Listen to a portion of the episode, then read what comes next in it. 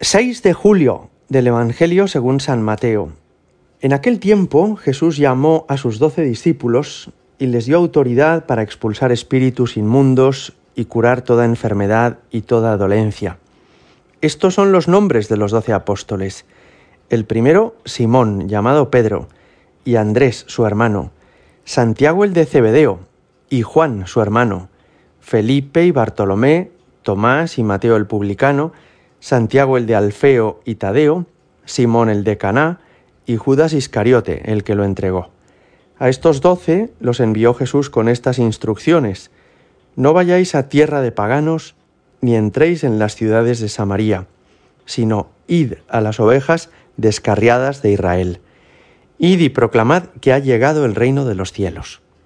Palabra del Señor. Es muy difícil explicar humanamente que exista la Iglesia 20 siglos después de su fundación.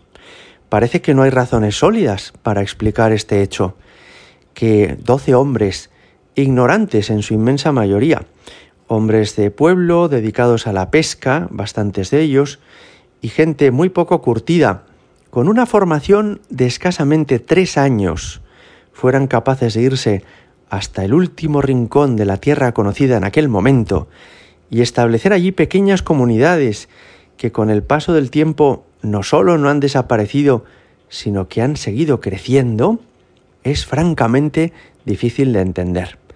Todos sabéis muy bien qué difícil es fundar una empresa familiar y que dure más de una generación, dos, tres a lo sumo. Pues la Iglesia, que no es una empresa familiar, sino que es el grupo, la gran familia que puso en marcha Jesucristo hace dos mil años, sigue creciendo veinte siglos después. Es sorprendente porque, en realidad, las personas que comenzaron esto, los apóstoles, no parecían destinados a obtener una gran gloria.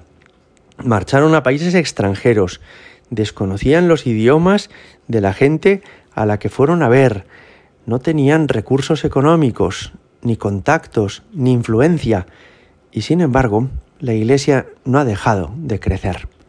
Hoy Jesús nos decía en este Evangelio cómo fue el envío que hizo de estos apóstoles.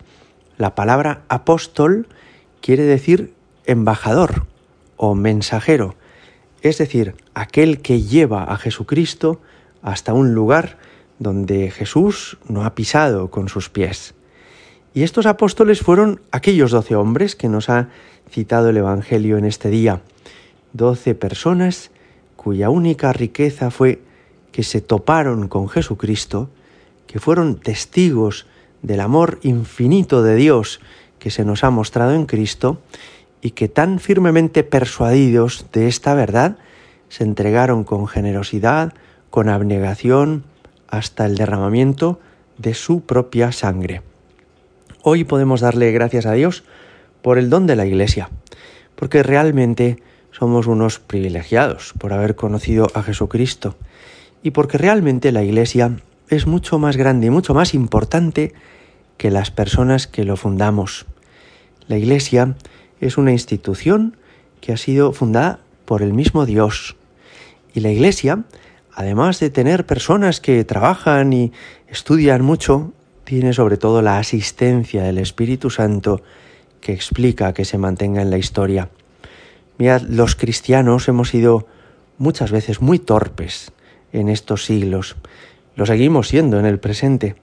A veces hacemos cosas contradictorias, a veces no somos un ejemplo para los demás, a veces no tomamos las decisiones más adecuadas, sino que somos insensatos o imprudentes. Y sin embargo, a pesar de nuestra propia flaqueza, de nuestra debilidad, de nuestros errores y hasta de nuestros pecados, el Señor sigue sosteniendo su iglesia. Así se lo había prometido Jesús a Pedro. Tú eres Pedro, sobre esta piedra edificaré mi iglesia y las puertas del infierno no la derrotarán. Ahora, es también útil recordar esto que hoy Jesús decía al inicio del Evangelio.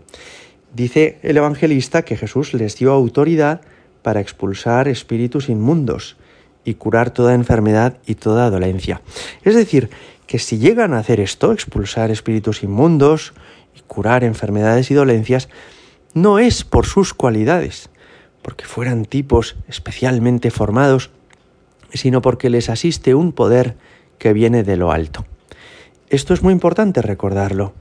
Si las cosas nos van bien, es gracias a Dios, porque en realidad tenemos entre las manos un misterio que no es nuestro, y tenemos una fuerza y una capacidad que no proviene de nosotros, no es el resultado ni de nuestros estudios ni de nuestros esfuerzos, sino que es la gracia divina la que nos asiste. Y también es útil recordar hoy que estos fueron apóstoles no porque se ofrecieron voluntarios, o no porque tuvieran unas cualidades determinadas que no tuvieron otros hombres, sino porque fueron escogidos personalmente por Jesucristo. Esto es muy importante recordarlo. Así como en el orden profesional, cada persona suele escoger su oficio o su profesión, y uno dice, pues voy a estudiar arquitectura, y otro dice, pues yo enfermería, y otro, pues yo magisterio. Sin embargo, el ser apóstol no es algo que uno ha escogido, que uno ha decidido, pues mira, que me gusta, que me apetece esto. No, no, más bien es al revés. Es que Dios te ha pedido que tú le sigas, que te entregues totalmente de esta forma, que tú le ayudes a extender su reino. Y esto explica que en realidad quien ha llegado a ser sacerdote o religiosa o misionero no lo ha llegado a ser porque tenga unas características particulares, sino porque tiene una llamada divina que procede de Jesucristo y que será toda la vida quien le sostenga. Gloria al Padre y al Hijo y al Espíritu Santo, como era en el principio, ahora y siempre y por los siglos de los siglos. Amén.